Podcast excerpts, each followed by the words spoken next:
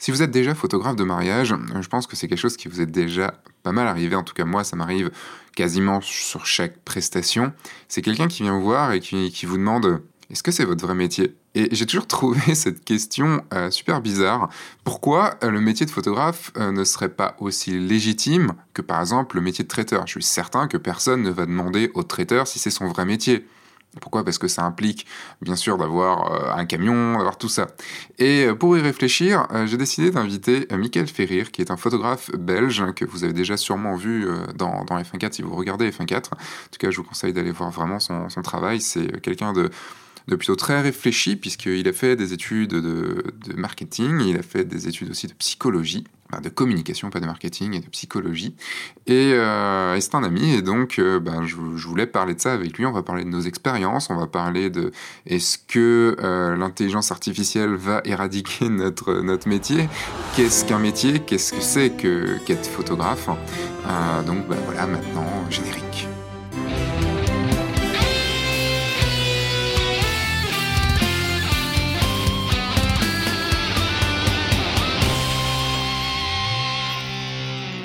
Bonjour, je suis Sébastien Roignan et vous êtes bien sur le guide du photographe de mariage, le podcast qui va vous donner les clés pour prendre votre indépendance et vivre de votre passion, la photo et plus particulièrement la photo de mariage.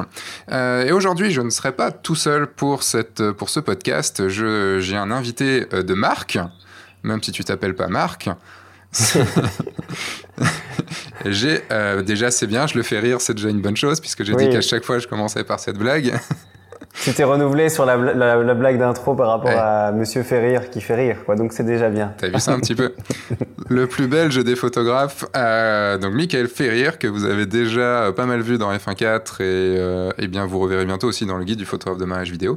Avant de commencer à parler de, du photographe, c'est pas un métier, ou photographe de mariage et tout ça, euh, juste un petit appel à l'action. Euh, si vous écoutez euh, ce podcast sur iTunes ou sur toute autre euh, plateforme de podcast, n'hésitez pas à laisser une évaluation, une évaluation 5 étoiles avec un commentaire, plutôt des mots gentils, avec une question. Et si cette question, bah, vous la posez et que vous mettez un petit commentaire 5 étoiles, et eh ben voilà, cette question passera dans euh, le podcast, euh, dans un futur épisode. Je ne sais pas quand, mais en tout cas, elle sera lue directement j'allais dire à l'antenne, mais oui, c'est un peu comme une antenne, on est dans une radio. Alors, Michael, Très bizarre.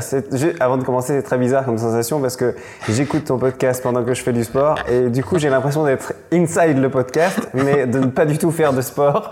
Du coup, c'est assez euh, perturbant. Bah, si tu veux, tu, on peut enregistrer quand tu fais du sport, mais ça sera peut-être Ça pourrait être sympa d'avoir. Euh, le son sera de moins bonne qualité euh, à la salle de sport, mais bon. C'est vrai. Voilà, faisons comme ça. Mais on pourrait faire, on fera une, on fera une prochaine, mais on fera un prochain podcast sur quel sport il faut faire pour bien s'entretenir pour être photographe de mariage. Euh, mais voilà, vous l'aurez compris, euh, donc Michael est un ami. On a, comme avec euh, le Turc, on a tendance à rigoler un petit peu beaucoup quand on, quand on discute. Et c'est ça qui va être agréable. Enfin, en tout cas, un peu de bonne humeur, c'est plutôt cool. Il y a un truc qui, par contre, directement, moi, m'emmerde. Ah directement. Je, je commence comme ça. Sur les mariages, enfin, m'emmerde. Au début, ça m'emmerde, beaucoup moins maintenant. Mhm. C'est que il y a toujours quelqu'un pour venir te dire sur un mariage, mais c'est votre vrai métier? Ouais, où tu fais que ça, genre t'es photographe, photographe, tu sais, le, double photographe, genre euh, comme si t'étais photographe ou photographe, photographe. Oui, je vois bien, je vois bien cette question. Après, je pense qu'elle est, euh, enfin, elle est perturbante quand c'est notre métier, euh, mais je pense que pour beaucoup de gens, c'est quand même euh, considéré encore comme un, déjà comme une passion, mais aussi comme un truc duquel on peut pas vivre aujourd'hui parce qu'il y a tellement de photographes, etc.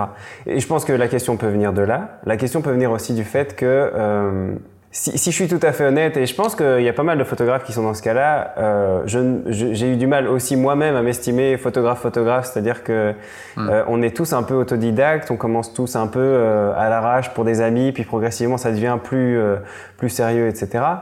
Euh, et donc déjà il y a ce facteur, enfin le fait d'être autodidacte et donc d'avoir cette légitimité pour soi-même et pour les autres aussi. Et donc cette question, elle a du sens quand même, même si c'est clair que c'est un peu le truc, la tarte à la crème de tous les événements sur lesquels on est. Tout le monde est surpris qu'on soit photographe et qu'on puisse en vivre.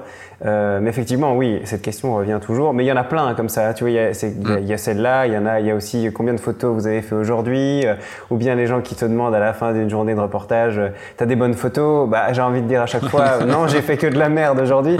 mais, mais, tu vois, c'est ce genre de réponse. C'est un peu des, des réponses permanentes, enfin, des questions permanentes en tout cas. Mm.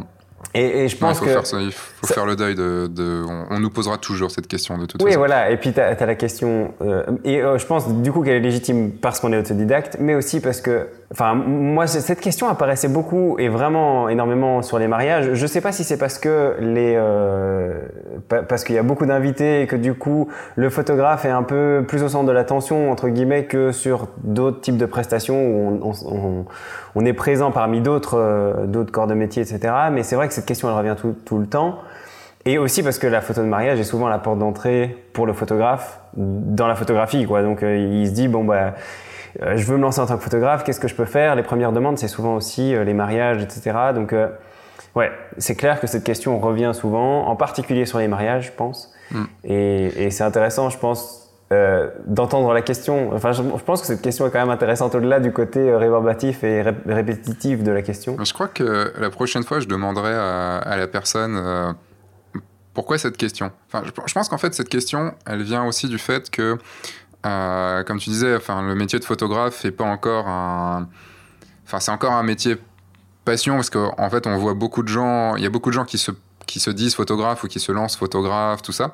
Et, euh, dans la tête des, gens, même si en France, apparemment, c'est l'un des métiers les plus, les plus courus, euh, enfin, un des métiers qui fait le plus rêver les personnes, Ouais. J'arrive pas forcément trop à comprendre. Ils doivent penser qu'on passe notre temps au bord d'une piscine avec des, euh, avec des mannequins. Et c'est le cas. Mais, un peu, hein. oui, mais ça faut pas le dire. Le truc, c'est qu'il faut pas le dire. Non, mais si vrai on commence à ébruiter ça, c'est mort, quoi. C'est vrai qu'il y a un décalage aussi entre la vision euh, populaire entre guillemets du métier de photographe et puis ce qu'est est, ce, qu réellement ce métier.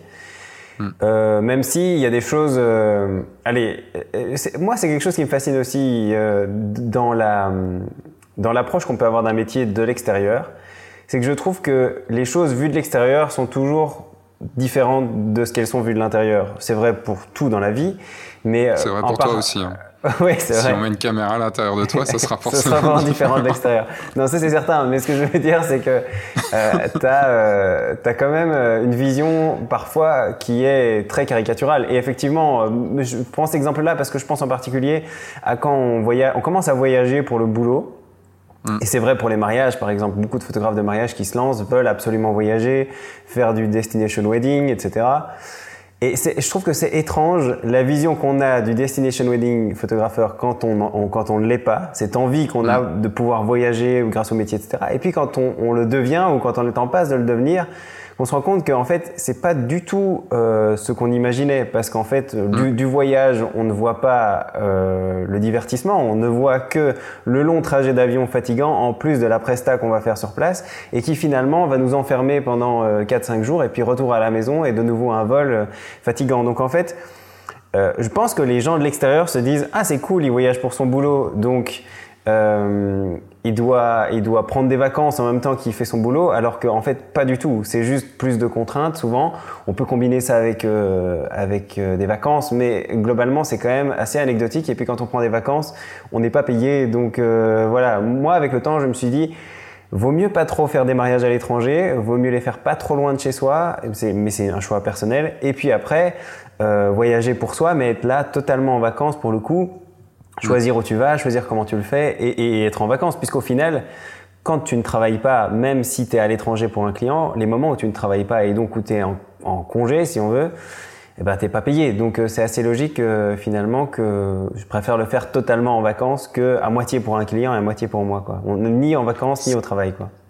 Ce qui est génial, c'est qu'on avait dit qu'on ne digressait pas, et là, déjà, dès les premières 10 euh, minutes, de, on a déjà digressé.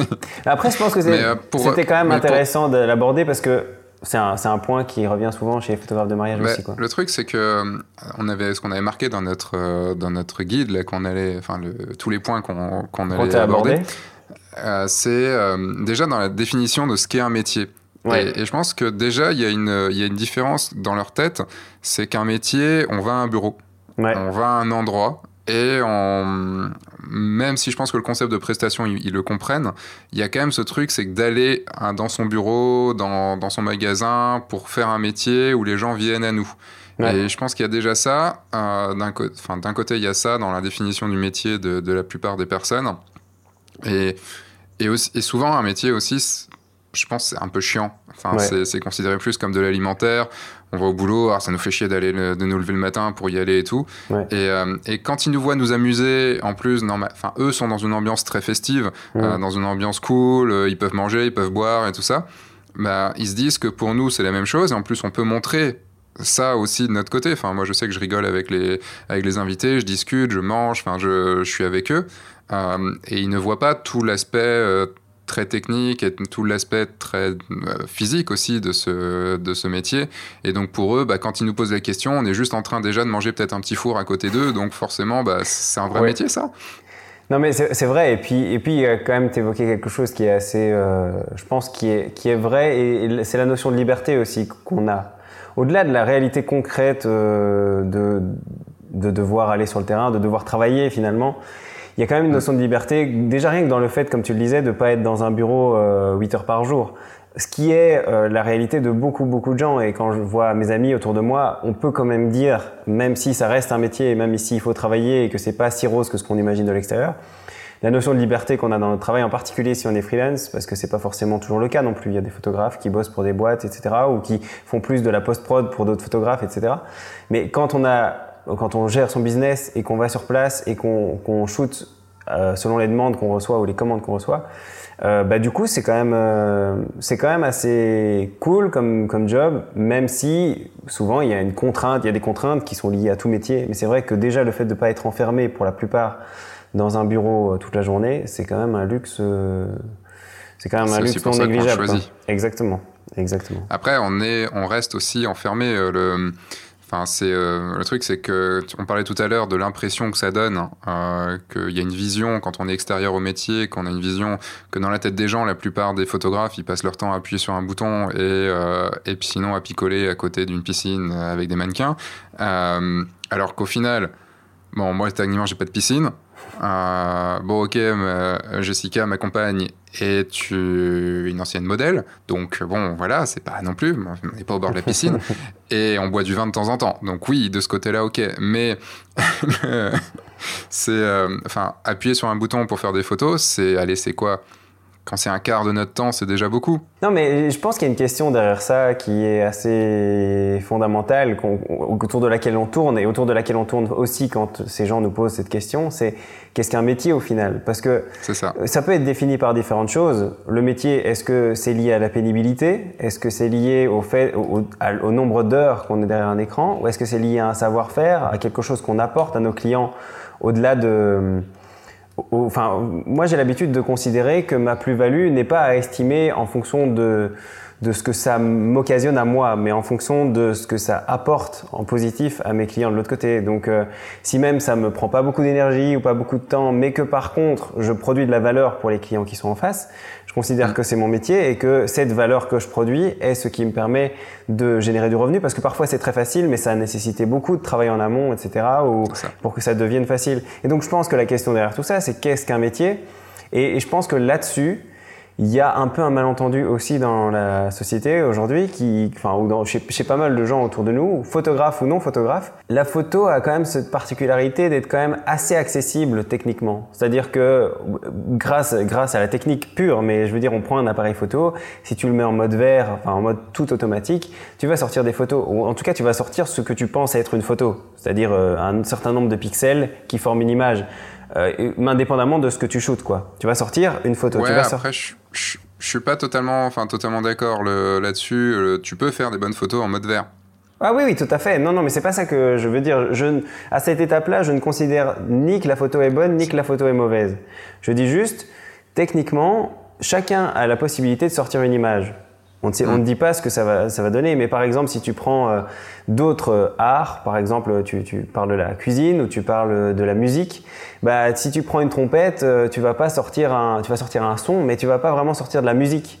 Euh, et puis, si tu si essayes de cuisiner et que tu l'as jamais fait, tu vas faire un truc que, tout le monde va, très, va, te montrer très fortement. C'est là où c'est drôle, enfin, c'est Enfin, c'est là où je trouve que la photographie est un peu à part. Euh, on va dire quand tu veux jouer de la trompette, quand tu veux faire d'un instrument de musique, quand tu veux dire musicien professionnel, ouais. euh, t'as quand même ce truc assez rapide qui te dit tu joues faux ou tu joues bien. Enfin, c'est euh, tu vas jouer, euh, je sais pas, tu vas jouer de la trompette ou du piano ou n'importe quoi, euh, tu vas le sentir tout de suite. Enfin, sauf si es, sauf si vraiment tu, tu comprends absolument rien au truc, mais tu sauras tout de suite que ça sonne pas bien. C'est pareil pour la cuisine. Hein. En général, tu sais quand le gars fait des semelles de poulet, quoi. Toi Tu sais quand c'est mauvais, oui, ça c'est sûr. Mais en même temps, pour moi, la cuisine est un peu un, un tout petit peu à part aussi parce que je pensais en parler un peu plus tard, enfin on en parlera sûrement un peu plus tard dans, dans ce podcast, mais euh, il y a ce côté un peu, on le retrouve dans le côté cuisine, euh, des gens qui se lancent en tant qui lancent un resto sans aucune formation. Un petit peu comme beaucoup de photographes, euh, dont moi, hein, se lancent dans la photo sans aucune formation. Mais si, si je peux juste, enfin, je pense que ça existe dans Tu veux aborder ça tout de suite? Ouais, allons-y, allons-y direct. Mais ce, ce que je veux dire, c'est que ça existe dans quasiment. Je pense que certains arts sont plus malléable ou plus facile d'accès d'entrée. Je pense que la photo est particulièrement le cas parce que euh, en fait, on part d'un matériel qui est déjà très présent. Je veux dire, une situation mm. qui est belle, un coucher de soleil qui est beau, on pourra faire une photo toute pourrie. Mais je veux dire, ce matériel, et les gens considèrent que c'est ce matériel qui fait la photo encore plus que le photographe souvent. Tu vois ce que je veux dire? Mm. euh, Le lieu était beau ou euh, la lumière était belle, donc euh, tu as saisi ça et le photographe passe un peu au second plan dans, dans le, travail. Alors qu'un musicien, bah, son instrument joue pas de la musique tout seul ou en tout cas il n'y a pas de réalité musicale avant qu'il arrive d'une certaine manière. Alors que nous, il y a une réalité photographique, il y a quelque chose que les gens voient et qu'on doit juste transmettre en image. Donc cette réalité-là, elle est quand tu veux dire qu'ils considèrent juste le fait que leurs yeux voient euh, apparemment un beau paysage. Ouais. Si tu l'as juste retranscrit en photo et que ça en fait une belle photo, comme eux l'ont déjà perçu, l'ont déjà vu sans l'intermédiaire de ta photo. C'est déjà, enfin pour eux, c'est amoindri en fait. Je pense qu'implicitement, il y a un peu cette idée-là. Et du coup, tu as, des, des, des, arts qui sont beaucoup plus, euh, beaucoup plus opaques, tu vois, beaucoup plus difficiles. Euh, si tu prends. Euh, jouer d'un instrument, je prenais l'exemple de la trompette, mais il y a certainement, enfin genre le violon, tu le prends, tu fais direct de la merde quoi quand tu prends un violon, si tu si t'es pas oui. violoniste. Donc du coup, il y a une admiration. Une histoire de viol d'oreille derrière. Exactement. C'est peut-être de là que vient le mot, mais voilà. Euh, et donc. Non, je pense pas. et du coup, c'est assez intéressant de voir ça et de se dire. Est-ce qu'il y a une vraie réalité, enfin, est-ce qu'il y a une différence de nature entre ces arts, ou bien c'est simplement que les gens confondent photographe et pas photographe. C'est-à-dire que comme l'image semble être la même entre un bon photographe et un pas bon photographe, c'est-à-dire un amas de pixels rassemblés dans, mm. dans un carré ou dans un rectangle, euh, comme ça semble être la même chose, on voit pas la disharmonie, on voit pas à quel point euh, ça, ça, peut ne rien raconter, par exemple, une image. Et c'est vrai que dans les formations que je donne, je prends souvent cet exemple de musicien parce que je trouve qu'elle est hyper parlante. Si tu prends un guitariste euh, qui est, qui, je sais pas, ça fait 10 ans qu'il fait de la guitare, tu vas le voir jouer sur sa guitare et il va improviser à un moment, mais il va mm. improviser d'une certaine manière. Il va improviser selon certaines connaissances, selon une théorie, selon une expérience qu'il a eue, selon ce qu'on peut appeler euh, l'intuition, c'est-à-dire une connaissance non consciente, mais euh, qui va juste euh, solliciter pour pouvoir improviser. Et quand tu le regardes de l'extérieur, ça, je, je, ramène à ce que je disais en début de, de podcast, euh, quand tu vois ça de l'extérieur, donc la vision qu'on peut avoir de l'extérieur quand on voit un musicien improviser, c'est de se dire il fait n'importe quoi. Parce que simplement ça paraît simple, parce qu'il a l'air de, de pianoter sans trop réfléchir, mais c'est pas parce qu'il réfléchit pas qu'il n'y a pas un savoir inconscient derrière quelque chose qu'il a construit et qui est inconscient derrière. Et je pense qu'il y a la même chose dans tous les arts au final. Et que si quelque chose nous paraît facile, euh, en particulier photographier aujourd'hui, c'est quand même assis sur un savoir très très dense pour pouvoir passer outre le mode euh, tout automatique. Par exemple, une photo pourrait être très bonne en tout automatique, mais ce sera plutôt un coup de chance, tu vois. Sur toute une journée, ça peut ne pas être un coup de chance, mais si tu veux... Tout dépend qui y a derrière. C'est ça le truc. Tu veux dire quoi par ça? Bah, si par exemple tu prends quelqu'un qui n'a jamais fait de photo, qui fait une photo en automatique, et euh, toi ou moi ou, n'importe quel autre ah photographe un peu confirmé, bah, en automatique, on se débrouillera quand même, tu vois. Oui, oui, oui, mais mon point c'est plutôt de dire, euh, tu vois, sur la dernière prestation que j'ai faite, les conditions étaient vraiment compliquées parce que tu avais une pièce toute sombre, des spots de mm. lumière à certains endroits, il fallait utiliser des flashs, mais certaines choses étaient très éclairées, etc. Et du coup, je sentais vraiment que je devais utiliser tout, toute la théorie qu'il y avait derrière, que, qui d'habitude euh, vient très euh, spontanément, tu vois, genre euh, tu veux rajouter du flou, bah tu fais ça, tu veux faire, enfin c'est assez simple au final parce qu'on a l'habitude de ça. Et là j'étais dans une situation qui me challengeait un peu plus parce que je devais réfléchir la lumière sur différents plans, parce que je devais essayer d'évaluer la puissance de certaines sources pour pouvoir savoir comment j'allais shooter, etc. Donc je devais aller chercher plus de théorie, plus de choses complexes. Et là je me suis rendu mm. compte que en fait ce savoir que, que j'invoque de manière euh, bah, non consciente et, et, naturelle d'habitude, je devais le rendre plus conscient et je me disais en fait il y a vraiment un très, enfin il faut vraiment bien connaître la théorie photo pour pouvoir décider ça entre l'équilibre de ton flash, l'équilibre de la lumière ambiante, ambiante euh, comment tu vas fermer pour avoir plus de profondeur de champ, ça c'est la base. Mais ce que je veux dire, invoquer tout ça en même temps et utiliser toutes ces variables pour créer une image, euh, c'est une autre euh, logique. Voilà, c'est ce qu'on appelle l'expérience. Voilà, mais ça peut, ça peut, ça peut relever de l'expérience, c'est-à-dire d'une connaissance purement euh, lié au terrain et à l'utilisation qui du coup crée un savoir inconscient, mais ça peut aussi venir de la théorie, tu vois, de quelque chose, on peut aussi appeler l'expérience. Mais moi je fais toujours la différence entre les deux, entre ce qui est théorique et ce qui est expérientiel, parce que je pense que certaines personnes n'étudient jamais la théorie, mais ça ne veut pas dire qu'ils n'ont pas de savoir, ça veut dire simplement que ce savoir est inconscient et qu'il est lié à une expérience qu'ils n'ont pas conscientisée, mais de la même manière qu'on tape sur un clavier euh, de manière intuitive, tu vois, on va, on va taper sans avoir conscience qu'on va taper sur le A, c'est ce qu'on appelle là. Ça me rappelle un truc que j'ai lu hier, euh, je suis dans le livre, de, le nouveau livre de Fabien Olicard. Ouais. Je sais pas si tu connais Fabien Olicard. Ça me dit rien, non? C'est un mentaliste euh, qui est sur YouTube, enfin, qui est quelqu'un de super gentil et super cool, qui fait 3 milliards de choses et il a sorti un bouquin qui est le, Votre temps est infini. Ouais.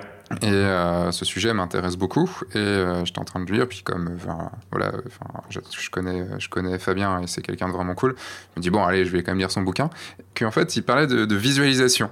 Et que on, comme on avait entraîné notre cerveau, enfin, par exemple, il parlait de, de Nikola Tesla qui euh, avait euh, extrêmement entraîné son cerveau.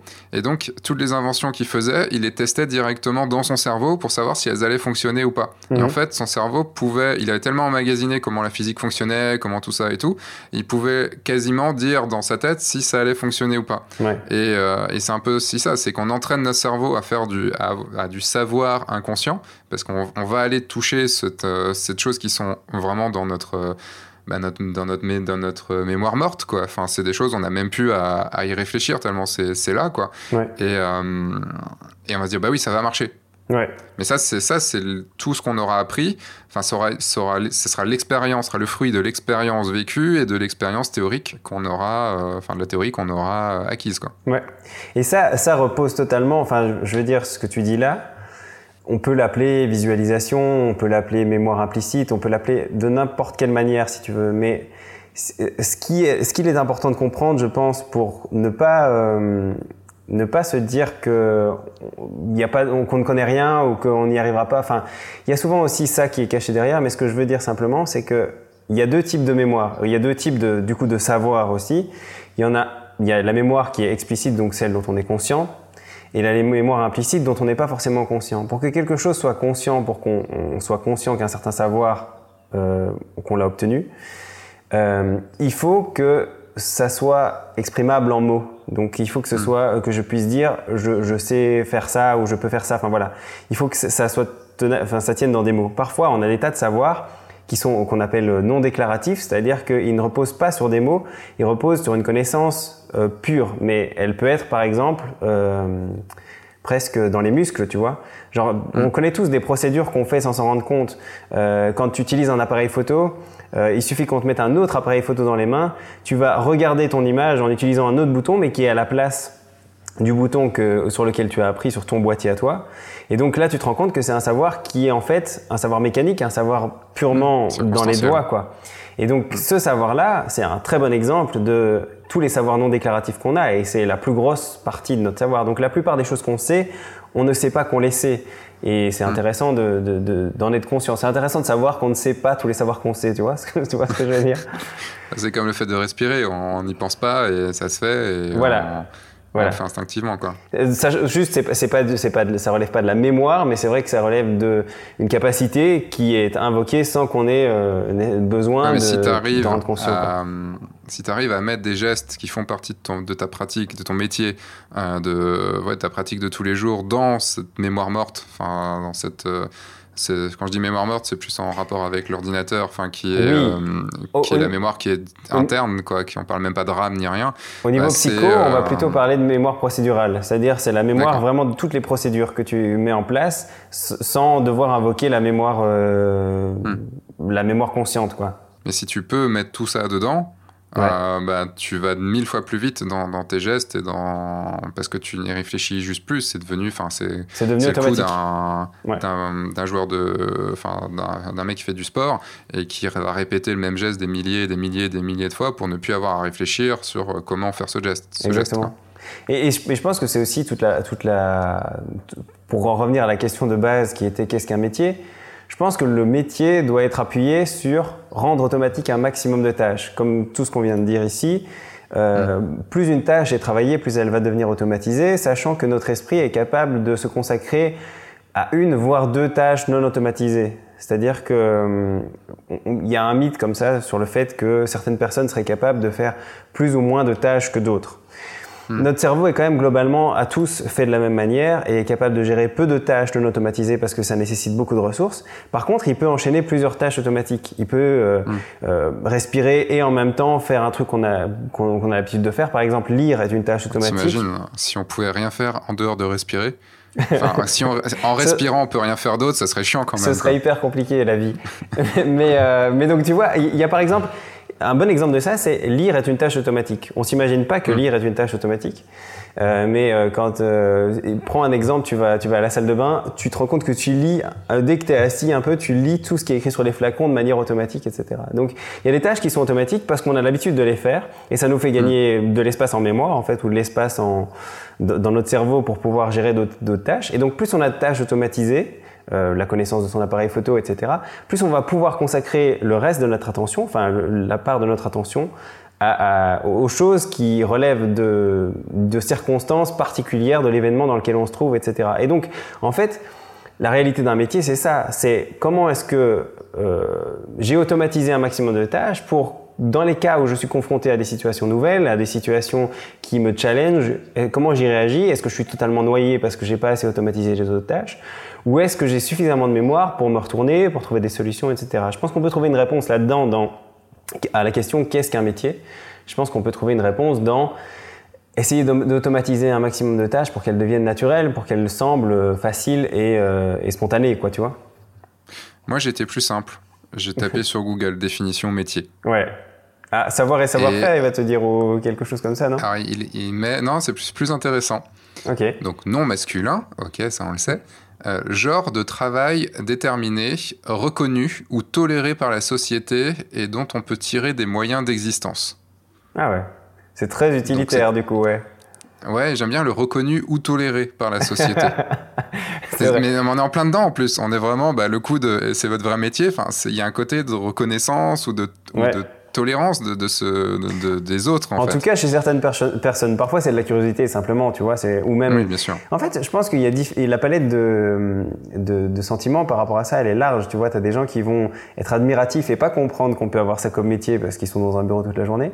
Puis tu as des gens qui vont dire ouais, c'est pas un vrai métier parce que, enfin, tu vois, comme des parents qui diraient à leurs enfants, euh, sois avocat, ça c'est un vrai métier, photographe c'est pas un vrai métier. Donc tu as, différents. tes parents l'ont pris comment quand tu leur as dit que tu étais photographe j'ai dit que tu étais photographe. Ouais, c'est plutôt je le suis devenu euh, insidieusement sans qu'ils s'en rendent compte. non, mais euh, après, euh, moi, mes parents, je pense, si, je devais, si je devais faire ma psychanalyse en direct, je pense que mes parents sont vraiment hyper, hyper tolérant. Euh, si je dis tolérant, on va croire que c'est un, une tare d'être photographe, mais en fait, tout ce que, quelle que soit la chose que j'aurais choisie, je pense déjà ils me font confiance et ils savent que je, je, je sais d'une certaine manière ce que je fais et pourquoi je le fais et que j'y ai réfléchi et que si j'ai choisi mm. ça, c'est que ça me va.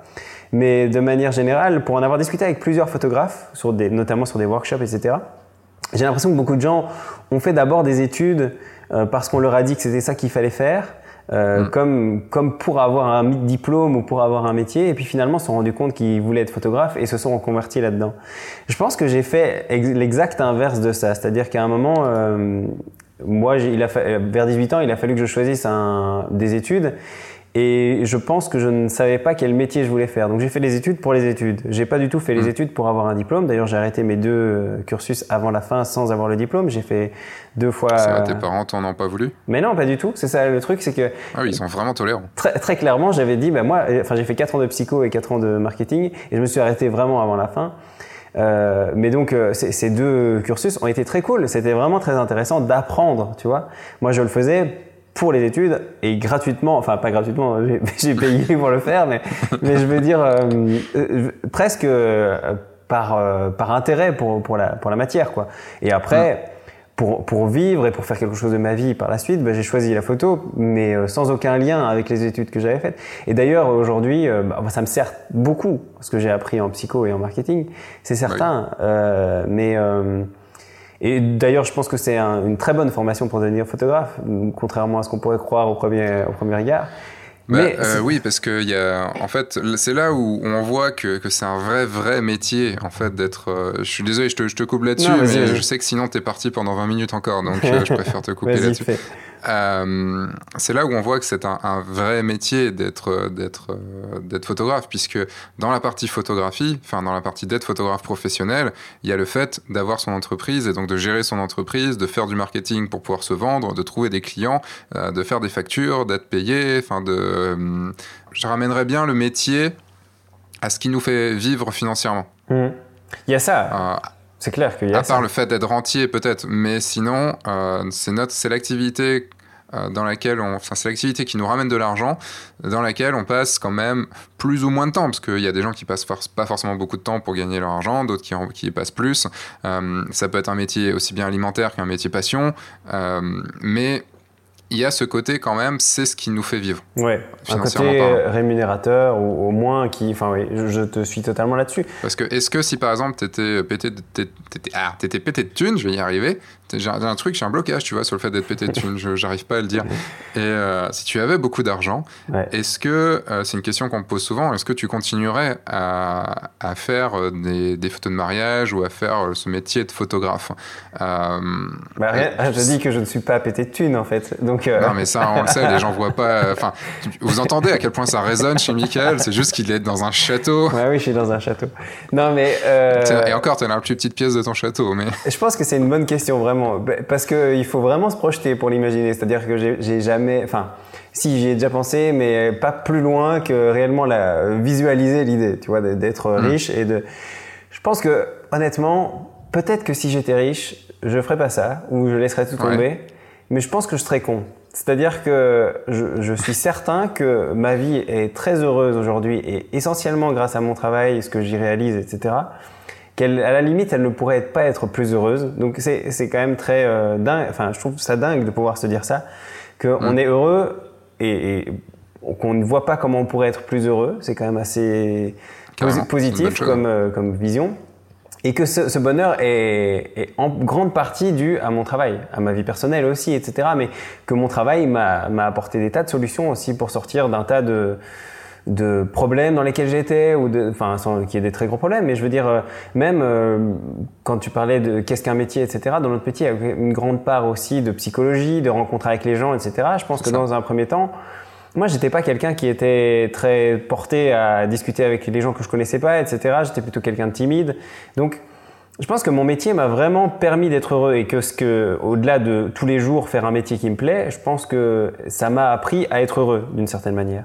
Et donc là où je voulais en venir, c'est que si j'étais riche, je pense que je me dirais euh, fuck it, je pars en vacances euh, et je et je fais plus rien. Mais je pense que ce serait une erreur parce que je serais très vite malheureux parce que je réalise plus de projets et parce que surtout je me challengerai plus alors que mon métier hmm. me permet de me challenger et aussi parce que j'ai besoin, euh, j'en ai besoin pour vivre d'une certaine manière, tu vois. Enfin, ou qu'en tout cas. Euh, bah, c'est ça, c'est le, besoin. En fait, en, ce qui nous permet de vivre. C'est pour ça que je rajoutais financièrement, mais il y a aussi ce qui nous permet de vivre émotionnellement et intellectuellement. Euh, le, moi, si, enfin, si tu me posais cette question. Ouais, mais je te la pose. Merci, c'est cool. je sais pas si je continuerai à faire de la photo de mariage. Ouais. Peut-être une fois de temps en temps pour des pour des mariages qui me font vraiment, vraiment kiffer, parce que je pense que ça pourrait. Ça, ça c'est des moments qui, que j'adorerais. Mhm. Mais euh, je continuerai à faire de la photo auteur, la photo d'art. C'est euh, ça, c'est vraiment, je pense que je, je, me focaliserai beaucoup plus dessus et euh, je ne serai pas en train de me dire là pour le moment je ne peux pas parce que ça me rapportera pas assez pour pouvoir vivre euh, comme j'ai envie de vivre, donc je suis obligé de faire autre chose à côté. Mm. Mais si j'avais un truc à choisir dans tout ça, je continuerai à faire de la photo d'art et je pense de temps en temps un peu de mariage aussi parce que c'est vraiment vraiment cool et, et formé aussi parce que j'aime ça. Donc tu vois, c'est le truc, c'est que même si j'étais pété de pognon, je pense que je continuerai quand même moins, moins que ce que je fais actuellement, mais je le ferai quand même. Euh, et je me soucierais aussi beaucoup moins de la rentabilité de, de ce que je fais, évidemment. Ouais, peut-être qu'on aurait juste un peu plus euh, d'audace ou de. Enfin, en tout cas, moi, de mon côté, je pense que je ferais la même chose, peut-être avec des, avec des pourcentages différents, c'est-à-dire que je ferais peut-être plus de ça ou plus de ça, mais je resterais dans les mêmes, euh, dans les mêmes idées, quoi, si on veut. Mais c'est vrai que les meilleurs coachs possibles et tout pour pouvoir avancer très vite. tu vois, pour aller très vite dans certains domaines ou à certains clients qui qui vont dans une direction qu'on n'estime pas être bonne, ben on aurait plus le courage de leur dire bah écoute, je pense que ça va pas, donc euh, voilà, hmm. voyons autre chose ou bien ce sera pas avec moi. Enfin, tu vois.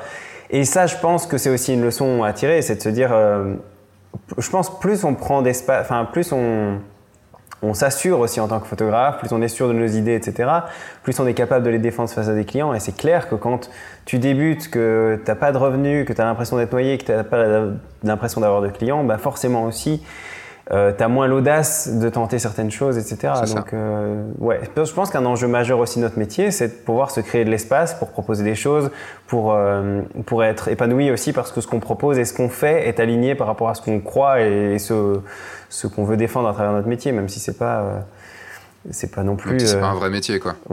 voilà.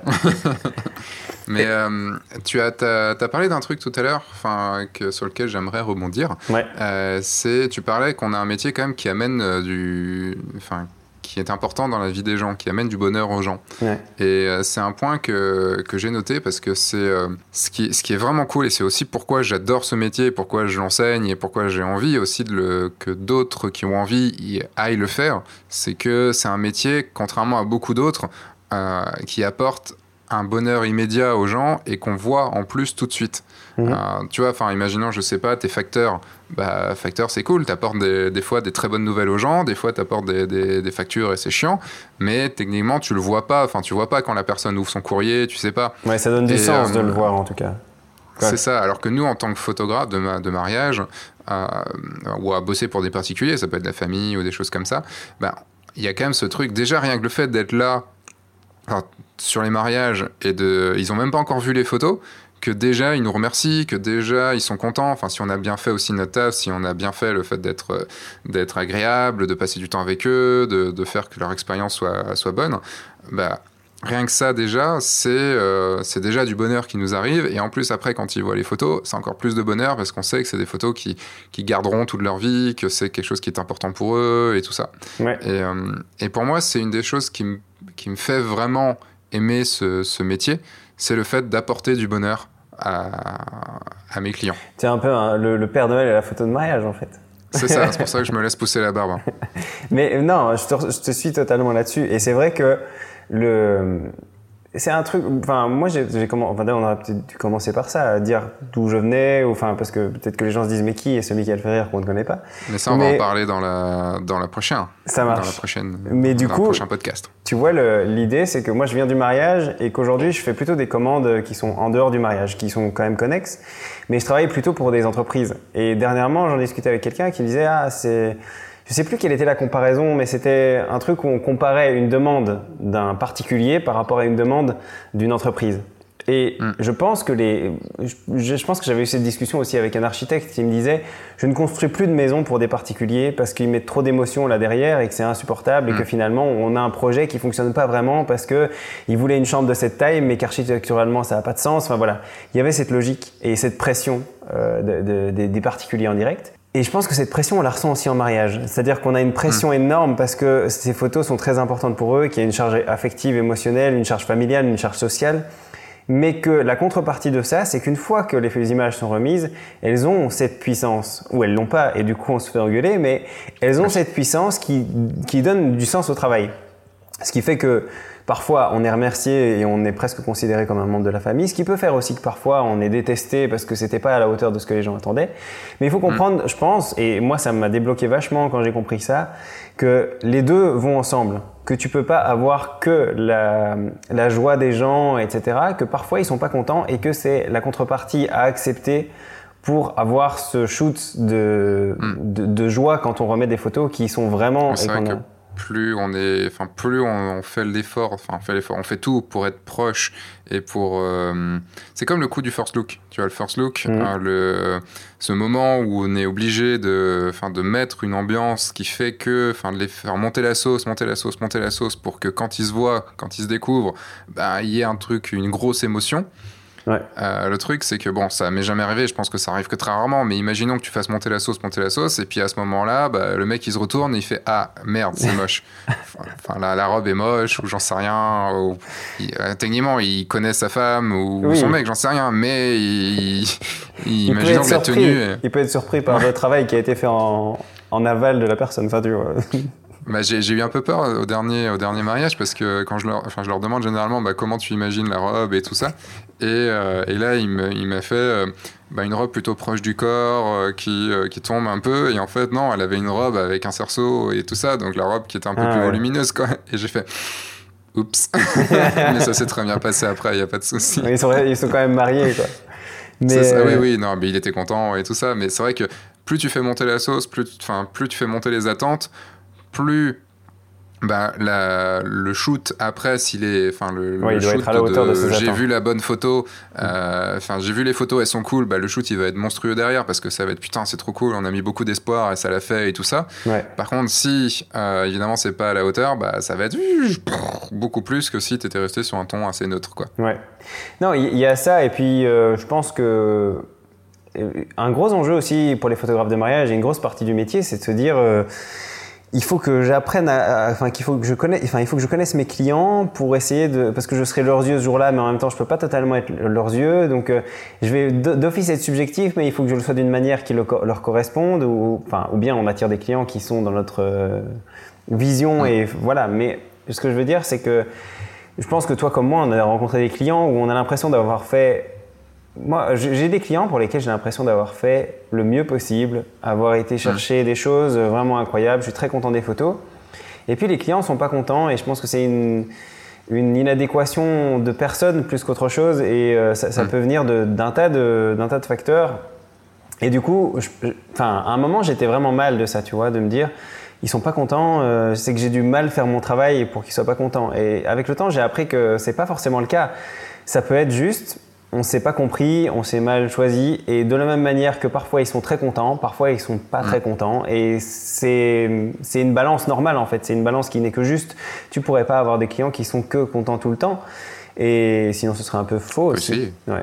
On pourrait, on pourrait, mais bon, c'est dans un monde idéal, je pense. Euh, bon, je sais pas s'il y a des photographes qui ont des, photos, des, des, clients qui sont contents constamment, mais. Je sais pas, moi, je, je pense que c'est le sujet d'une autre, d'une autre, d'une autre discussion, mais, euh, mais globalement, ça fait longtemps que j'ai pas eu vraiment un client mécontent. Ouais. Euh, peut-être aussi parce que je les choisis de plus en plus et que et qu'ils viennent vraiment pour moi et pour mon travail et que. oui, ça peut jouer forcément, bien sûr. Que limite ma personnalité est peut-être plus importante encore plus que mes photos, et donc ma personnalité ne change pas donc euh, les photos, bah, elles peuvent en fonction du, de l'endroit, de, de, ce qui se passe, de la météo, de plein de choses. Quoi. D'ailleurs, vous avez peut-être entendu, il pleut un peu là quand j'enregistre, donc vous l'entendez peut-être un petit peu dans le, dans le micro. Tiens, euh, je voulais juste passer. Il pleut pas du tout ici, hein, euh, je sais pas. C'est moi, qui, moi qui suis à Bruxelles, hein, normalement, ça devrait, il devrait pleuvoir ici plutôt que chez toi. Ouais, mais nous, tu vois, ça, ça tombe bien. Là, il nous fallait un petit peu de, un petit peu d'eau, tu vois, pour, pour remettre un petit peu de, de verre dans l'herbe. ok. Dans le gazon. Euh, on avait juste vu un point, on avait mis un point supplémentaire à, tout ça, parce qu'en fait, au final, on est parti discuter, on n'a pas vraiment, vraiment suivi tout si, ce Si, si, moi, moi, je suivais vraiment le, le, fil et on a quand même tout abordé, un peu dans le désordre, mais on a abordé plus ou moins tout ce qu'on avait dit bah maintenant, il faut qu'on aborde si, il faut qu'on aborde un truc, c'est euh, l'intelligence artificielle. Exactement. Plus largement même euh, les, les, nouveaux, enfin la, technologie de manière générale, tu vois, parce qu'il y a l'intelligence artificielle. Parce qu'en fait, le truc, c'est qu'à la base, euh, le podcast ne devait pas du tout être, ce n'est pas un métier. Le podcast, le sujet du podcast était, est-ce que tout le, tout le monde peut devenir photographe? Ouais. Oui, on, on, peut faire le lien. Non, mais on peut faire le lien avec ça. Euh, parce qu'on peut aussi s'appuyer sur ce qu'on a dit jusqu'à présent, le fait que mm. ça nécessite un savoir-faire, le fait que euh, ça s'est construit avec l'expérience, etc. Et, et, du coup, je pense que la question de l'intelligence artificielle, elle repose là-dessus aussi.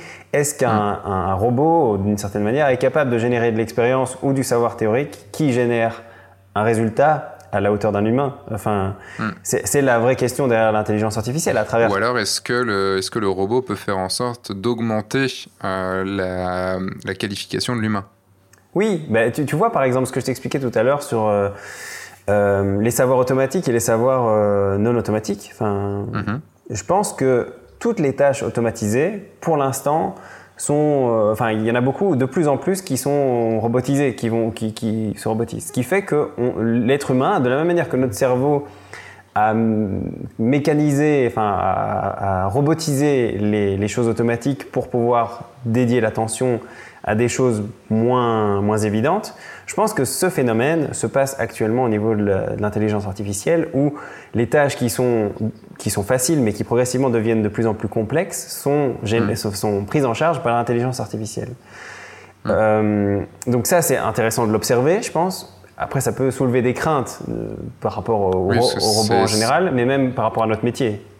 Voilà, est-ce que, est que plus tard, enfin d'un, on va, on va revenir là-dessus, mais est-ce que plus tard, euh, notre, notre, on risque pas de perdre notre métier à cause de, bah, des appareils photo qui, qui deviennent de plus en plus faciles? Est-ce que euh, de l'intelligence artificielle qui est de plus en plus là? Mm. euh, Je voyais, je travaillais, enfin j'ai fait une conférence pour Huawei et c'était une conférence en, interne hein, pour, pour les enfin ceux qui bossaient sur l'appareil photo. Et il y a un truc, enfin c'est ça parlait de plein de choses, enfin beaucoup de choses que je comprenais absolument pas parce qu'il y avait des, des, équations de malades, il y avait des, des trucs d'intelligence de, artificielle impossible de comprendre. C'est que beaucoup beaucoup de techniciens et voire très peu, voire pas du tout de photographes en tant que tels, mhm. euh, ils connaissent l'image mais pas la photo mais c'est hallucinant tout ce qu'il prévoit. Enfin, en fait, euh, je pense pas que le podcast sera déjà diffusé, mais j'ai enregistré un podcast avec un des, techniciens qui est auditeur aussi de, de F1.4. Et, euh, euh, il, il, montrait que un capteur de, smartphone était euh, 30 fois plus dégueulasse qu'un, qu'un, enfin 30 fois moins bien qu'un capteur de, de réflexe. Mhm. Après, c'est logique, hein, c'est un tout petit capteur comparé à un plus gros capteur sur un réflexe. Mais que derrière, quand on voit les photos que ça sort, dans des, même dans des conditions un peu difficiles, on se dit, mais, mais c'est quasiment pas loin quand même de la qualité de mon réflexe. Bon, évidemment, c'est beaucoup moins fin, beaucoup moins de, d'effets de, de perspective, enfin de, de, de profondeur, d'objectifs, de profondeur, tout ça. Mais la qualité est ouf mm. quand même. Euh, et, c'est là où tu vois où l'intelligence artificielle arrive à, faire en sorte qu'une photo prise avec un capteur un peu pourri, bah, il arrive à en faire une photo qui est plutôt cool. Une photo techniquement qui est plutôt bien. Et derrière, il pourra même, il est même en train de, ça c'est déjà sur des téléphones depuis longtemps, il détecte si c'est une montagne, il détecte si c'est de, la verdure, il détecte si c'est un visage, il détecte euh, sur plein plein de choses. Euh, mm. Tu as même un mode prendre en photo quand la personne sourit. Ouais. C'est appuyer sur, la sur le bouton, il va appuyer sur le bouton quand euh, il va déclencher quand la personne sourit. Mais, mais en fait, euh, je pense qu'il y a une question bon, plus large derrière. Euh, je pense qu'on n'aura pas le temps de l'aborder de manière globale. mais, mais, je pense que non, ça c'est sûr. La question qui était jusqu'à présent, enfin tu vois, jusqu'à présent, les machines faisaient des tâches qui étaient relativement simples. Ça se complexifie de plus en plus. Ce qui fait que, pour moi, je pense, la seule leçon à tirer par rapport à notre métier, qu'importe le métier qu'on fait, mais c'est notre, euh, il faut pas avoir une crainte. Il faut se spécialiser là où la machine ne va pas. C'est-à-dire que pour l'instant, euh, dans la vision, dans, euh, enfin, avoir une certaine euh, direction artistique qu'on donne son travail, etc. C'est là-dedans que, que, qu'est réellement notre métier, parce que sinon, on, progressivement, on se fait bouffer. Mais de la même manière que à chaque époque, euh, chacun s'est fait bouffer par euh, une force de travail différente. Par exemple, si tu travaillais dans le textile, il y a il y a quelques décennies, euh, j'imagine que ton travail s'est fait bouffer par les ateliers en Chine ou au Bangladesh. Voilà, cette logique-là, et du coup, il, fallait se spécialiser, il fallait devenir couturier, enfin, tu vois, cette montée en, en spécialisation face à la technique. que dans la photo, il n'y a pas très longtemps, hein, oui. l'arrêt de l'argentique, passage au numérique. Hein. Exactement. Mais donc tu vois, cette spécialisation, je pense que c'est la leçon à tirer. Mais je pense qu'on a, on a confondu, enfin on s'est trompé de, de, problème à un moment en se disant, est-ce que la machine sera capable de faire aussi bien que l'humain? Moi je pense que la hmm. machine sera capable de faire nettement mieux que l'humain. Et qu'on hmm. commence à le voir aujourd'hui quand tu parles de ce truc qui détecte les visages et qui détecte et qui déclenche que quand il y a des sourires ou quand les yeux sont ouverts. Euh, c'est mieux que ce que nous on fait en fait. Et je pense que c'est mm. souhaitable. C'est souhaitable parce que ça nous libère de la force de travail, de la force d'attention pour des tâches qui sont vraiment spécialisées et vraiment enfin, particulières à l'être humain. Donc, euh, bah, là, le, robot ne pourra juste pas faire. Enfin, le, Ou alors, euh, déjà, le fait de bouger. Enfin, déjà, c'est quand même compliqué pour un robot, en tout cas actuellement, mais ça sera sûrement moins compliqué plus tard. Mais j'entendais. le fait de diriger. Non, mais par rapport à ça, j'entendais vraiment des gens dire, il n'y a pas très très longtemps, imaginer un mariage avec des drones tu imagines un mmh. mariage avec trois drones qui circulent, qui font des photos avec de l'intelligence artificielle et tu n'as plus besoin de photographe. Vraiment, c'est c'est mmh. pas c'est pas à l'échelle de 10 ans, ça c'est euh, c'est dans 4 5 ans que c'est que c'est possible ça. Et non, je suis euh, pas tout à fait tout à fait persuadé de ce truc d'ici 4 5 ans quand même. Je prends pas les paris non plus, mais ce que je veux dire juste c'est que 10 ans je veux bien, 4 5 ans j'aime Mais quand tu vois quand même 10 ans ça paraît pas énorme mais euh, imagine-toi qu'il y a 10 ans il y avait il y avait tout juste Facebook quoi. Donc, euh, on s'imagine pas que ça va, et c'est en plus exponentiel et ça va de plus en plus vite. C'est pour ça que moi, moi-même, je me dirais, bon, bah, à 10 ans ou à 15 ans, mais en fait, ça, je pense que ça va vraiment très vite. Les drones, c'est apparu il y a combien de temps? C'est vraiment très très récent aussi, tu vois. Ouais, c'est il y a pas longtemps. Et donc, du coup, je sais pas dans combien de temps. Honnêtement, je sais pas, mais je me dis, on peut être surpris par la rapidité avec laquelle ça arrive. Et surtout, je pense que ça va mieux gérer. En fait, on est, je pense qu'on est persuadé en tant qu'être humain qu'il y a quelque chose de magique à l'humain, comme un, truc un peu euh, mystérieux et magique qui fait qu'on on apprend des choses que la machine ne pourra jamais apprendre. Moi, je pense pas ça. Je pense qu'on est nous-mêmes une machine, ou qu'en tout cas, euh, on, utilise des processus qui, qui, sont copiés par l'intelligence artificielle et qui pourront fonctionner tout aussi bien. Ce qu'on appelle l'intuition, en fait, ce n'est que du savoir implicite que la machine pourra utiliser de la même manière, etc. Donc, je pense qu'il y a quelque chose qui, qui va se passer. J'en ai pas spécialement peur parce que je pense qu'on va trouver notre place là-dedans, etc. Ou pas, mais voilà. Euh, mais, par rapport à cette question, tu vois, c'est marrant, j'en discutais dernièrement en allant sur un événement avec un. Ben, je prenais un taxi et du coup, le taxi me demandait pourquoi j'étais là. C'était, euh, je pense que c'était en Italie, à Florence. Et il me demande pourquoi je suis venu à Florence, euh, pourquoi de Belgique, etc. J'expliquais que j'étais photographe et il me disait Ah, tiens, il y a encore des photographes. Moi, j'ai été photographe il y a 10 ans. je pensais qu'il n'y avait plus beaucoup de photographes, etc. Mais mais bon, euh, et il me dit parce qu'aujourd'hui, euh, tous les appareils font des photos incroyables, les iPhones font des photos, il suffit d'appuyer sur un bouton et tout ça. On revient un peu au début de la, discussion, mais c'est marrant parce qu'à ce moment-là, j'ai réfléchi, je me suis dit, en fait, il a raison. Il a raison que, sur, le fait que beaucoup de la technologie fait, donne l'impression que des photos de plus en plus belles apparaissent et de plus en plus réussies apparaissent. Et, je il me disait, est-ce que tu n'as pas peur? Aujourd'hui, l'iPhone 11 venait de sortir.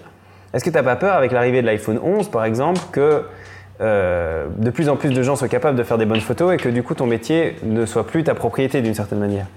Et je lui disais, c'est marrant parce que c'est pas une question qu'on pose à un, illustrateur ou à un dessinateur, on va pas lui demander. Euh, ça pleut, ça pleut vraiment beaucoup. Oui, oui, non, là, il, il grêle même. c'est l'apocalypse. On parle des robots et c'est l'apocalypse du ciel, tu sais. Mais, mais, donc je lui disais, c'est marrant, c'est pas une question qu'on pose à, un illustrateur, par exemple, en disant euh, Ah tiens, tout le monde peut acheter des crayons euh, et, des, euh, et, des carnets, alors t'as pas peur pour ton métier parce que tout le monde peut, faire, peut dessiner. En fait, oui. Mm. Mais je pense qu'il y a aussi, comme, comme on peut faire des dessins tout ratés, qu'on le voit assez vite qu'on fait un dessin tout raté, je pense qu'on peut faire des photos ratées, des photos qui n'ont pas de sens. Les dessins, ils sont très bien. Hein. c'est vrai que j'ai entendu dans un de tes podcasts que tu, tu voulais te remettre au dessin un peu plus, etc. Mais tu vois, tu vois ce que je veux dire sur l'idée de. Beaucoup de gens sont persuadés que parce qu'on peut acheter un appareil photo, on est photographe. Et ils n'ont pas cette impression par rapport à un carnet, tu vois. Ils vont pas se dire, bah, je peux acheter un carnet, alors je suis dessinateur. Bon, ils pourraient se le dire. En fait, c'est plutôt ou bien. Ou écrivain. C'est pas parce que tu as un ordinateur qui sait euh, te, corriger tes fautes, et ça, il faudrait le dire à pas mal de monde, que, que tu vas pouvoir devenir un bon écrivain euh, parce que l'agencement des mots que tu vas faire va faire en sorte que tu, tu as ta vision. Et ça, ça par contre, l'ordinateur ne pourra jamais à le, le, recréer parce que euh, l'ordinateur n'aura jamais ton, ton, vécu à part avoir complètement sucé ton cerveau. Moi, j'en suis pas persuadé de ça. Moi, je suis non, assez tu persuadé. crois qu'avec euh, qu'avec déjà le travail que, par exemple, tu as fait, plus tard, on pourra mettre une intelligence artificielle et, lancer, et enseigner ton travail et qu'il refasse la même chose que toi? Honnêtement, je, je, le pense euh, vraiment. C'est-à-dire que je suis assez... Avec des évolutions? Ça, qu'il y aura? Ça, peut-être pas. Mais du coup, peut-être qu'il faudra spécialiser là-dedans. Mais ce que je veux dire, c'est que la manière même de créer des choses nouvelles, elle est quand même assez. C'est basé sur un processus, associer deux idées ensemble qui, que, que j'ai vu à un endroit et que je vais mettre ensemble. C'est pas conscient, c'est des choses que intuitivement je, je, je fais, mais qu'une machine pourrait analyser, voir les récurrences et du coup se dire bon, ben, si j'associe deux idées comme ça, ça doit pouvoir marcher. Et donc. Euh, je ne sais pas où ça s'arrêtera, mais en tout cas, euh, on peut aller très très loin, je pense. Et du coup, par rapport, pour en revenir au carnet et euh, à l'exemple de l'écrivain, je pense que l'exemple de l'écrivain est un bon exemple. Je pense que la photo ne dit rien de ce qu'on va dire. Enfin, le fait d'être photographe ou le fait d'avoir un appareil photo ne dit rien de, du propos qu'on va tenir ou de ce qu'on va dire concrètement. De la même manière que prendre un crayon ne, ne dit rien de ce qu'on va écrire sur le papier. Et certaines personnes vont faire des photos avec l'iPhone. Enfin, moi, par exemple, avec l'iPhone, je fais l'équivalent, en, termes de photos, je fais l'équivalent d'une liste de courses. C'est-à-dire que je prends des notes. Quelque chose qui m'intéresse, je le prends en photo et puis je, je le consulte comme des notes. Pas le but, le but de faire des belles photos avec mon iPhone. C'est pas là que je vais, c'est pas cet outil-là que je vais utiliser. Et donc, du coup, j'ai tendance à me dire, bah, en fait, c'est comme si la plupart des gens aujourd'hui ont un carnet et sont capables d'écrire, donc font des listes de courses. Mais moi, mon métier, ce que je lui demande, c'est de faire des belles images, de faire de l'esthétisme, et donc quelque chose qui s'apparente plus à euh, écrire un roman ou à écrire euh, de la poésie, sans vouloir mettre d'échelle de valeur entre les deux, mais juste dire, voilà, je cherche de la forme avant de chercher du fond ou avant de chercher euh, un contenu dans mes images, je cherche de la forme et travailler la forme pour amener quelque chose qui soit solide, quoi. Donc voilà. Mais après, la réflexion est en cours là-dessus parce que je pense que vraiment, on ne sait pas vraiment où ça va. Mais je pense qu'on peut être surpris par euh, à quel point l'intelligence artificielle est capable de reproduire ce que l'être humain fait. Quoi. Je pense qu'il faudra, c'est l'adopter. Et euh, comme le, numérique est arrivé, il faut l'adopter. Et euh, enfin, il a fallu l'adopter. Tous ceux qui ne l'ont pas adopté bah, se sont cassés la gueule. Ouais.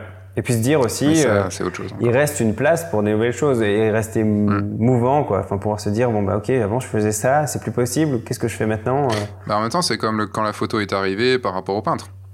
Ouais, exactement. Mais toute nouvelle technologie, en fait. Pendant un moment, ils se sont dit, bah, ça sert à quoi de peindre? Puisque, puisque maintenant, il n'y a plus qu'à appuyer sur un bouton et c'est bon, on a une photo. Exactement. Non, c'est vrai que c'est vrai que c'est assez comparable au final. Et d'ailleurs, euh, il y a toute une partie de la, de la peinture qui, qui, a disparu, tu vois. Enfin, je, mm. À l'époque, on faisait des, des peintures pour euh, montrer à quoi ressemblait la personne. Enfin voilà, c'est cette fonction-là de la peinture, elle, elle a disparu. Elle est partie. Et euh, c'est plus oh, une... Et le style, enfin, c'est plus une question de style maintenant. Ouais, une question de forme, une question de... Mm. Ouais, exactement. Mais bon, je pense que là déjà, on a quand même pas mal, pas mal parlé. Je pense qu'on a pas mal dérivé. Enfin, globalement, on a fait à peu près notre truc, mais oui, euh, c'est quand même assez. Je pense qu'on a dérivé un petit peu.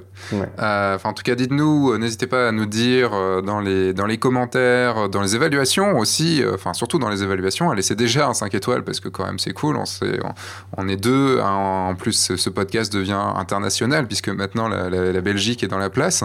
Donc, quand même, quoi, c'est beaucoup d'efforts de, de ma part pour rendre ce, ce, podcast pluriculturel. Européen. N'hésitez pas à dire euh, dans l'évaluation ou m'envoyer un mail euh, si vous avez envie pour euh, dire ce que vous avez votre votre avis sur la question, ce que vous en avez pensé, tout ça. Mais j'avais quand même une dernière question à te poser, Mickaël, avant de passer à la, à la rubrique de fin. Ouais. C'est quoi ton. Enfin, photographe, c'est un vrai métier pour toi C'est ton vrai métier avoue, que tu l'avais préparé celle-là. T'es photographe, photographe. Non, moi je pense que la version que je préfère quand même, c'est t'es photographe, photographe. Parce que c'est un vrai métier, c'est quand même un peu rude et tout ça, mais photographe, photographe, je le trouve toujours très drôle quand il sort parce qu'il arrive quand même assez souvent. Mais Oui, puis ça fait la personne qui a pas envie de te heurter, mais t'es photographe. Euh, photographe ben, en fait, oui, je suis photographe, photographe. Je pense que ça peut être intéressant de le mettre sur son site. Photographe, photographe, tu vois, Michael photographe, photographe. Photographe, photographe, de mariage. ça peut le faire.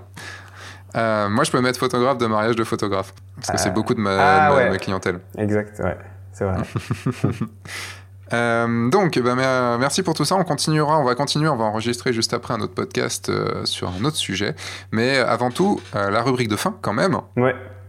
Est-ce que tu as réussi à penser Donc, dans la rubrique de fin, qu'est-ce qu'il y a? C'est euh, le moment où on vous conseille une activité, un livre à lire, un film à voir, un site à consulter qui a pu changer notre vie. Donc, euh, normalement, toi, tu as un truc à dire et moi, j'aurai un truc à dire après. Ok, je commence du coup. Euh, ben, moi, je, je, conseille un livre que j'ai reçu il n'y a pas très longtemps, que j'ai pour mhm. l'instant parcouru de manière très très, comment est-ce qu'on pourrait dire ça, contemplative, parce que c'est un livre d'images, mais qui s'appelle Inside Japan de Roberto Badin. Je sais pas si on dit Badin ou Badin. À mon avis, on dit Badin, B-A-D-I-N. Et c'est des photos du Japon, mais d'une manière euh, très graphique en fait. Et je trouve ça vraiment cool parce que parfois c'est juste des aplats de couleurs ou juste des choses. Euh, enfin, c'est très très graphique et très euh, architectural aussi, mais ça m'a parlé parce que je suis allé au Japon il y a deux ans et ça m'a donné une vision qui est euh, un peu différente de, ce que, de comment j'avais perçu le Japon. Euh, et mhm. puis aussi, c'était euh, ça, ça s'alignait totalement à ce que je fais aujourd'hui, qui sont des photos de décors et des choses comme ça, de l'architectural aussi. Et donc, c'était intéressant d'avoir cette vision-là. Et puis voilà, moi, je conseille ce livre parce qu'il est vraiment super beau, très simple et très minimal. Et que dernièrement, c'est un des plus beaux livres que j'ai vu sur de la photo qui est dans un domaine proche de ce que je fais, mais quand même assez, euh, assez éloigné pour euh, m'inspirer. quoi. Et toi? Euh, moi de mon côté, ça va être quelque chose qui va être assez bizarre pour moi. je vais parler vêtements. Ok. Ce qui est un truc, c'est pas logique, tu vois. Enfin, je, je, m'occupe pas trop de mes vêtements, tout ça. Et en fait, je vais parler d'une marque de chaussures qui s'appelle Fago euh, et, c'est Jessica qui m'en avait acheté au début. Et en fait, je trouve que c'est les chaussures parfaites pour aller en mariage, puisque c'est des chaussures qui sont plutôt classe, euh, qui font classe en tout cas, et dans lesquelles on est très bien, enfin très à l'aise. Et j'ai, pour l'instant, je crois que j'ai trois paires. Et, euh, et en fait, j'en ai à chaque fois, j'en ai deux dans la voiture quand je pars en, quand je pars en mariage, parce qu'il suffit qu'il y en ait une, je, je sais pas, je, je les tâche ou un truc comme ça. Et, euh, et c'est vraiment bien. Il y a des, enfin voilà, c'est pas pour faire de la pub du tout pour Fago, parce que j'en sais rien, je les connais pas et tout ça. Mais en tout cas, elles sont bien, elles sont qualitatives, elles sont made in France. Et euh, voilà, parce que made in Belgique, euh, bon voilà quoi, mais made in France non, quand mais même. Made in France, c'est bien. Pour des chaussures, c'est rare quoi. Mm. Non, non, c'est important. Et ils ont une politique un peu, enfin une politique, on va dire, qui plante des arbres pour euh, quand tu en achètes. Donc, euh, donc c'est, voilà, c'est, écologiquement, on va dire, euh, marketingment parlant, cool. Sustainable. Et, voilà. et donc, bah, je trouve que ces chaussures sont cool. Et pour une fois que je parle de vêtements, donc bah, voilà. Oui, et c'est vrai, c'est vrai que c'est une vraie question pour les photographes de mariage aussi, peut-être l'objet d'un prochain mm. podcast, mais Comment s'habiller Pas l'objet d'un podcast, mais je compte faire l'objet d'un. Dire, je vais, je vais passer l'annonce maintenant, mais je, vais, enfin, je passerai l'annonce plus tard, mais j'en parle déjà un peu maintenant. Euh, je compte faire un épisode euh, sur le guide du photographe de mariage YouTube où euh, je vais demander à tous les auditeurs d'envoyer une photo d'eux en habit de, de photographe de mariage. Cool, c'est intéressant pour voir un petit peu les différents styles qu'il peut y avoir. Et, euh, Parce que j'ai eu une remarque sur la dernière vidéo que j'ai sortie euh, où j'amenais les gens avec moi sur un mariage. Une remarque de quelqu'un qui me dit, euh, qui disait pourquoi les photographes de mariage sont toujours si mal habillés? Je trouve pas ça respectueux pour les, pour les mariés. pour moi, j'étais pas mmh. particulièrement mal habillé. J'avais une, j'étais pas à poil, hein, donc euh, j'avais une belle chemise, euh, j'avais mon harnais, un beau pantalon, enfin voilà. Euh, je me mais ça, ça sera pour une autre histoire, mais je me rappelle surtout de mon premier mariage en tant que pro où j'avais mis des chaussures à semelles. Mmh. Et en plein pendant le mariage, tu vois, tu te baisses. Des, des buffalo, tu veux dire, tu, tu mettais ça à l'époque? Des buffalo tu vois pas ce que c'est? Non, c'est des, chaussures c'est des chaussures avec des semelles compensées qui étaient à la mode dans les années 90. non, tu sais, des chaussures de ville, quoi. Enfin, des trucs avec semelles, euh, semelles collées, euh, enfin, des trucs, euh, des, belles chaussures, quoi. Et, le truc, c'est que bah, tu te mets à genoux et tu, tu, tu mets un peu ton pied en arrière bien tordu sur la pointe des pieds et d'un coup, schlark, il y a la semelle qui est partie. Et donc tu fais ah, mince. Ah oui, en effet, elles, aiment pas trop ça, les chaussures de filles. On apprend toujours. Préparez-vous, euh, les auditeurs, préparez-vous parce que je vais vous demander bientôt de m'envoyer une photo de vous en habit euh, de euh, photographe de mariage. Comme ça, je pourrai les diffuser sur, sur un épisode. Merci, Michael. Merci à toi. Où est-ce qu'on peut te retrouver? Oh, sur Internet, je pense. Euh, quelque part dans Bruxelles. Non, non, euh, sinon sur Internet, sur, les Internets. Si vous voulez, je vous donne l'adresse, mais il faut venir me le demander. Non, euh, si, on peut me trouver sur Instagram, Michael Ferrir, le plus simplement possible, ou michaelferrir.studio pour mon travail. pourquoi tu fais pas des, des, trucs comiques, quoi? Ça serait tellement. C'est vrai que ça serait parfait. et puis sur mon, sur mon site, voilà, enfin, mais euh, les gens trouveront bien euh, s'ils si, sont oui, intéressés. Oui, de toute façon, je mets les liens dans, directement dans la description du podcast. Vous pouvez directement cliquer dessus pour aller voir. Perfect. Et, euh, et, puis moi, je fais un petit appel, euh, un petit appel à l'action. Je vous ai parlé de l'évaluation, tout ça, ça vous l'avez compris. Euh, mais également, il y a vous pouvez avoir accès à la communauté, parce que j'ai lancé une communauté pour tous ceux qui, veulent vraiment réussir. C'est la communauté Oui, je le veux. Et vous pouvez y accéder aussi via le lien qu'il y a dans la, dans le, des descriptions du podcast ou sur, sur directement sur le site le guide du photographe de mariage.fr. C'est une communauté dans laquelle vous, vous, serez avec d'autres photographes de mariage qui veulent réussir, donc euh, plein de, gens avec qui, euh, avec qui euh, je vais y arriver hein, quand même. J'ai du mal, ça fait plus d'une heure qu'on parle et du coup j'ai du mal à finir, sachant qu'on a encore un autre podcast à, à faire. donc c'est un, un, une communauté dans laquelle donc, vous trouverez toutes les vidéos du guide du photographe de mariage, tous les podcasts du guide du photographe de mariage. Vous aurez accès à des lives spéciaux pour, pour vous, des lives spéciaux à ceux qui font partie de la communauté. Euh, un live pour l'instant c'est toutes les deux semaines, bon, ce sera peut-être une fois tous les mois, mais pour l'instant c'est deux fois par mois. Où je réponds à vos questions directement euh, en live. Et, euh, et, vous avez accès, accès, à un forum avec pour l'instant plus de 700 personnes qui sont dessus, 700 photographes qui ont envie d'avancer, qui ont envie de, de, faire ce beau métier. En tout cas, merci Mickaël d'avoir pris ce temps et on te retrouve dans un, dans un futur podcast, normalement la semaine prochaine directement. Merci à toi. Salut. Et, donc à vous tous, bah, je vous souhaite une très bonne euh, semaine. Je vous dis à dimanche prochain pour une nouvelle vidéo, que ce soit sur F1.4 ou sur le guide du photographe de mariage. À jeudi prochain pour un nouveau podcast. Et entre-temps, sortez, faites des photos et surtout, amusez-vous. Au revoir. Ciao.